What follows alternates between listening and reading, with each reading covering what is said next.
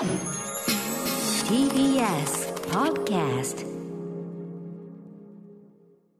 時刻は6時30分になりました。5月17日火曜日。TBS ラジオキーステーションにお送りしているアフターシックスジャンクションパーソナリティの私ライムスター歌丸。そして火曜パートナーの宇垣美里です。ここからはカルチャー界の気になる人物、動きを紹介するカルチャートーク。今夜のゲストはライターで大学講師少女漫画研究者の富山由紀子さんです。リモートでのご出演です。富山さんもしもしもしもー。はいどうもこんばんどうはもです。山形からでございます。山形そちらは研究室的なところでしょうか？今ズーム越しにご覧拝見してますけあ、どそうです。個人研究室で個す。人研究室にしてさなんか漫画専門店みたいな、ね。品揃えがいいですね。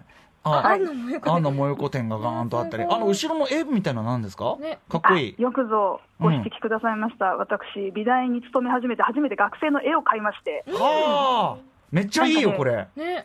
あ不思議な絵をね、あの、うん夢をね、見る学生さんなんですって。はいはいなんか自分の見た変な夢を絵に。へえ森の中で すごいいっぱい木が生えてて。ね、木が生えてる中で、まあ、女性かながぴょこんとこう、はいひょっこりはん的に顔を出してるんだけど、はい。うんなんか生えてる。なんかね、裸で追いかけっこしてるんですよ。でもなんかすごい、あのいいいいあのいいね、あの絵っつってね、見てたんですよ、うん今ずっと。あ、ありがとうございます。うん日本、日本画の学生さんあ。そうなんだ。へえ、素敵ですね、それもね。あと、あと。素敵といえばね、やはり富山先生といえば、お召し物がね、あのーそう、僕、なあ今日なんか戦闘服みたいな、迷彩みたいなの着てんなと思って、よく見たら、ワンちゃんじゃん、全部。全部こっち見てんだよ、ワンちゃんが。迷彩じゃん、これ、何？どういうこと？ったんですよ、海外の通販で。それ迷彩柄みたいない、犬の柄。私。迷彩身柄みたいな犬の柄だよね、やっぱねしかもさ、全員さ、ワンちゃんがこっち見てんのよそれが嫌なんだよ。あ、ゴールデンレトリバーが後ろにいる。かわいい。見て、すごい、すごい優しい目でこっちゴール見てる。デンレトリバーだけ泣きそうな目でさ、何これ。ぜひ皆さん買ってくださいよ。ぜひってえ、。私、これ着てさ、犬の散歩行きたい。確かに確かに。え、あじゃあ、後で宇垣さんにはあの URL を。いやでもかっこいいですよ。あありがとうございます。横にありでございすごます。い素敵。はい、ということで、えー、富山由紀子さんのご紹介改めてしておきましょう。はい。1979年生まれ、秋田県のご出身、東北芸術工科大学の講師。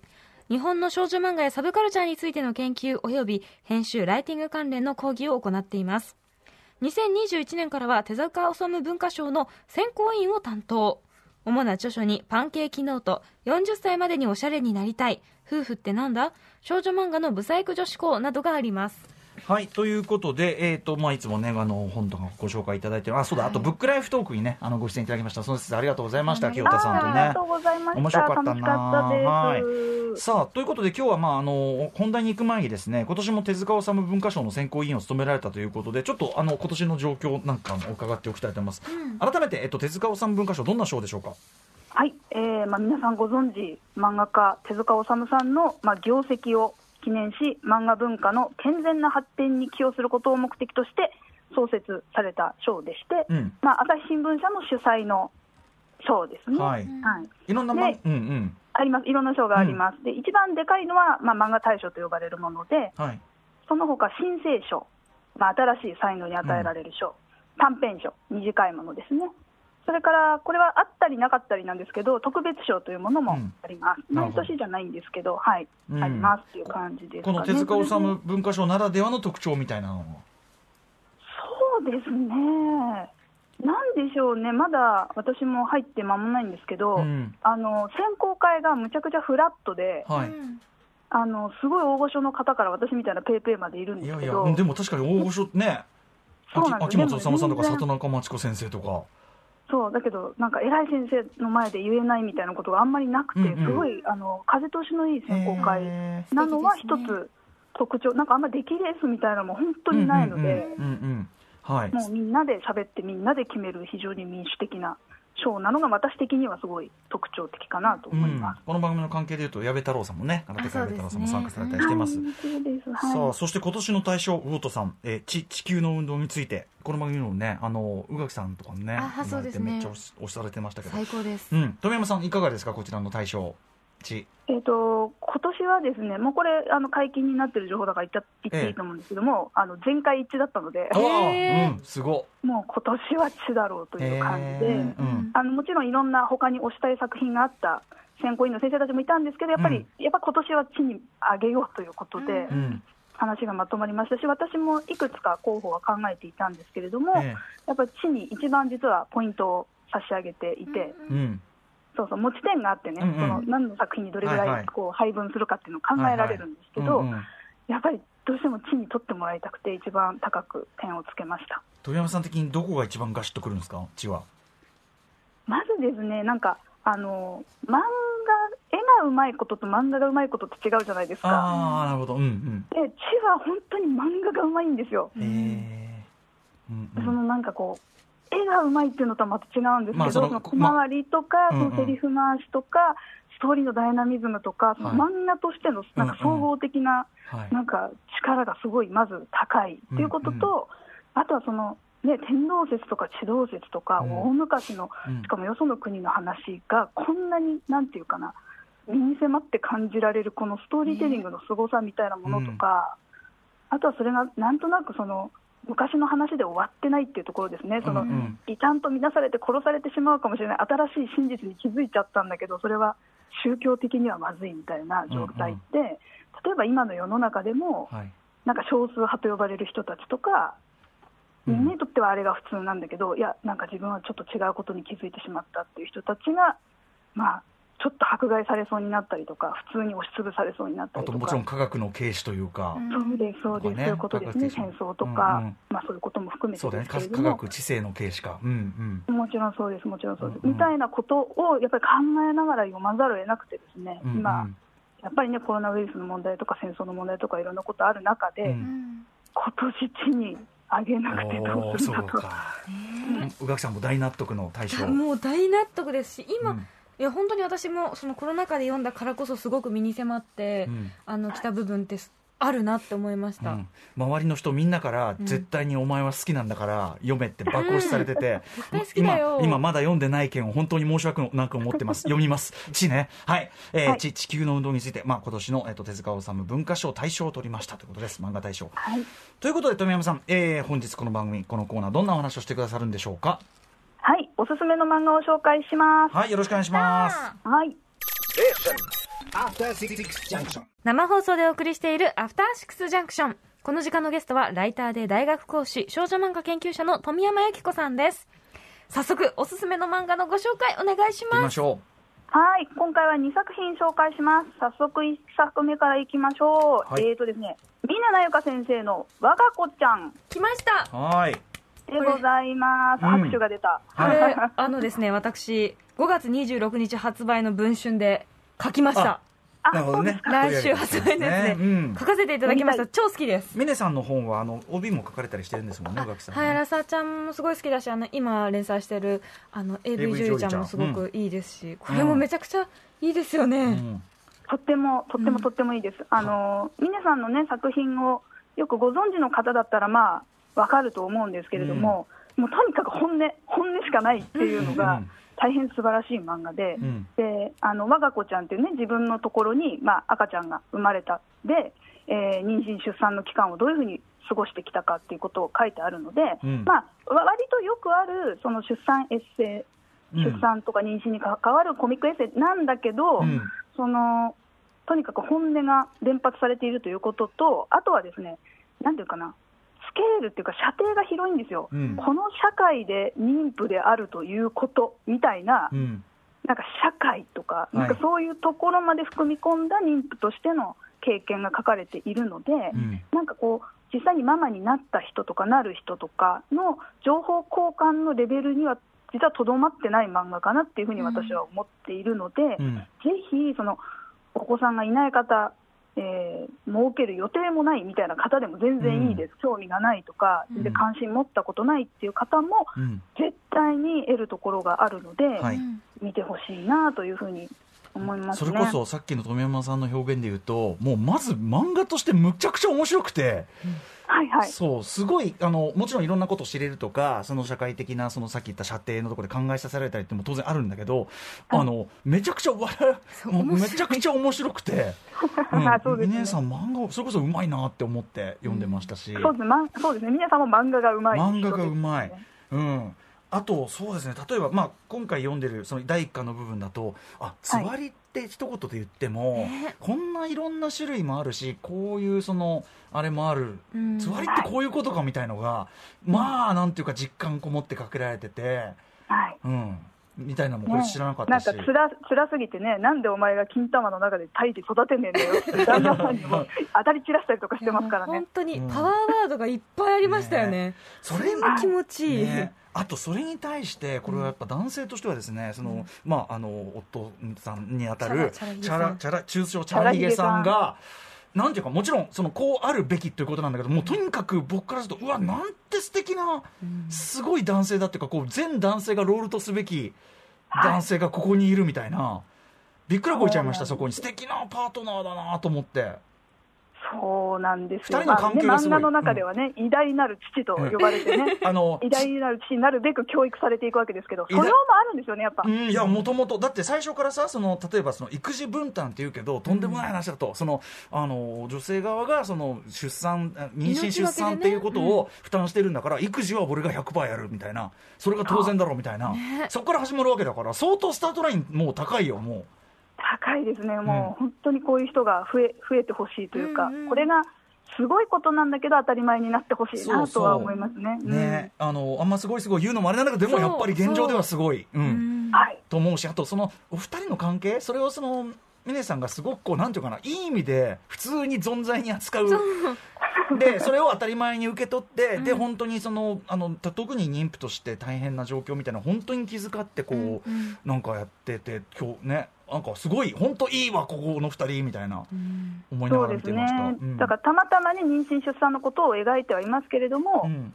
そう男性が女性にケアする時の、うん。あるいは気を使う時のやり方みたいなうんののなんか基本基本がすごい学べるというか、うんうん。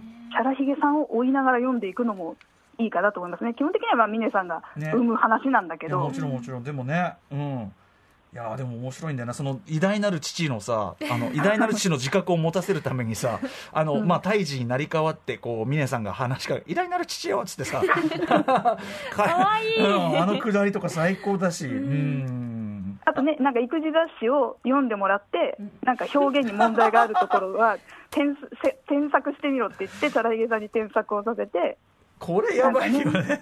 あそこもすごかったですよね、その授授乳はなんか、ママにしかできないからみたいに書いてあるところを、ませんがパパにはできることを手伝いましょうって書いてあるけど授乳母乳の生産はできないが授乳はできるとかね。パパにはできることですできないこともやる。間違いない。手伝う手伝うんじゃなくてやる。そりゃそうだ。うん、うん。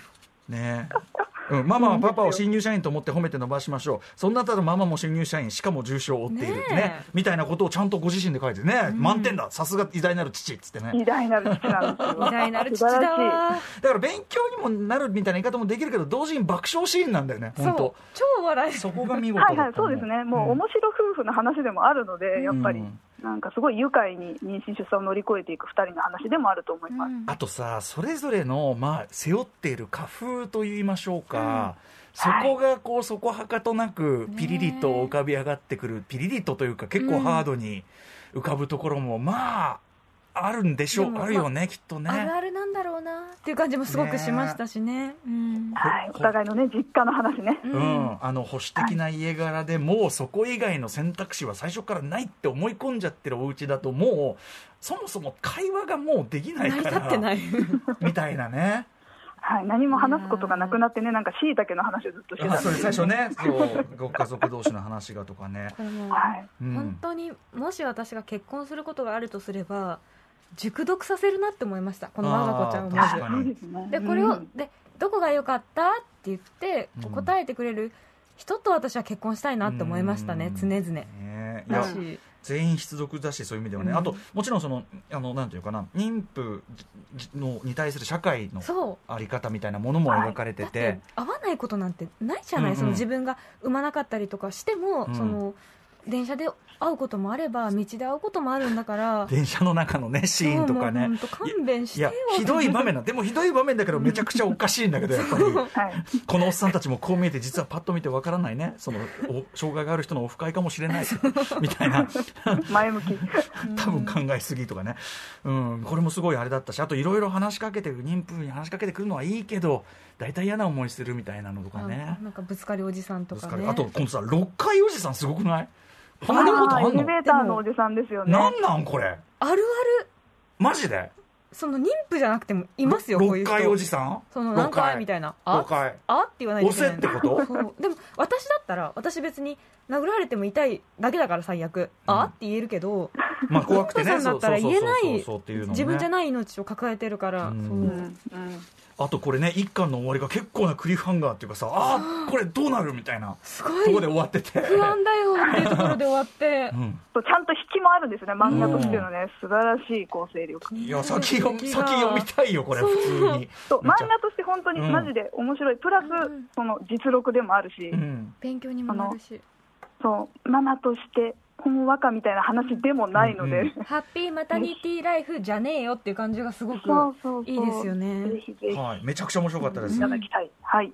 全員必見必読峰なゆかさんの「我が子ちゃん」えー、普通者から出ております。1巻目です。もう一冊いきましょはい。渡辺ペコ先生の「恋じゃねえから」でございうます渡辺ペコ先生、い、いいいいい夫婦でしょ？のはい。もそうですいい夫婦で大変おなじみの。もう大変な目に遭いました読んでもう。ね そうでしょう。す大変な目に。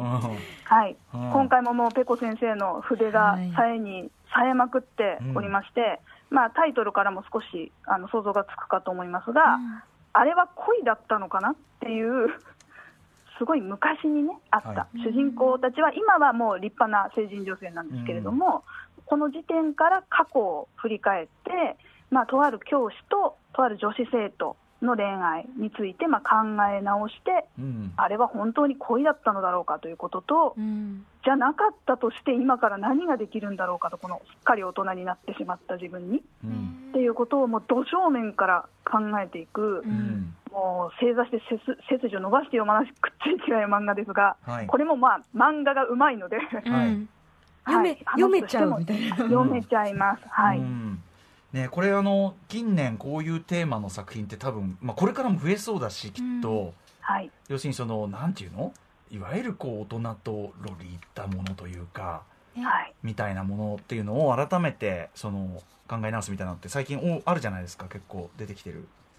そうですね。あの私が書評も書いて、あの宇垣さんもご推薦されていた、はい私が先生のロリータだった頃という本があるんですけれども、これはいわゆるまあノンフィクションですね、実録もので、はいなんかやっぱ高校の時に先生と付き合うってことになったけども、うんあれは恋愛だったのかっていうね、うんうんうん。そのこれはサブタイトルが愛に見せかけた支配についてというふうになっています支ので、配だし性的搾取だだ,、ね、だしみたいなね、うん。んそうですね、それからその少女漫画の世界では、まあ、先生と、まあ、女子主に女子生徒の恋愛をこう甘酸っぱく描く作品が結構あってですね、うん。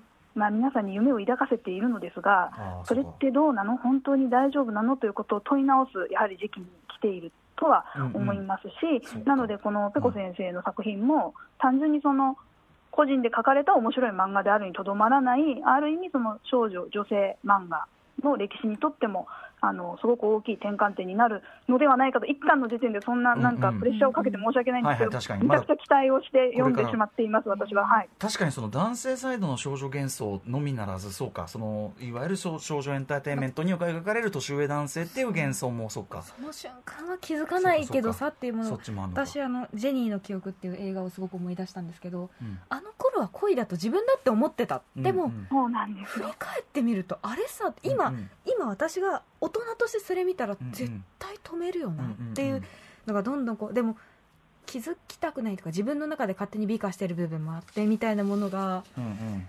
これからどうやって描かれるんだろうと思ってなんかもはい。うゾワゾワしてます、そうですね、あのうん分かりやすい完全懲悪の物語ではないので、うん。本当に行きつ戻りつして、あれは何だったのか、そして今何できるのかっていうのを、本当にあのいろいろ考えさせられることは、まあ、間違いないかなと。この作品の場合そこにさアートという美名のもとにというかさ表現という美名のもとに問題もあるじゃない。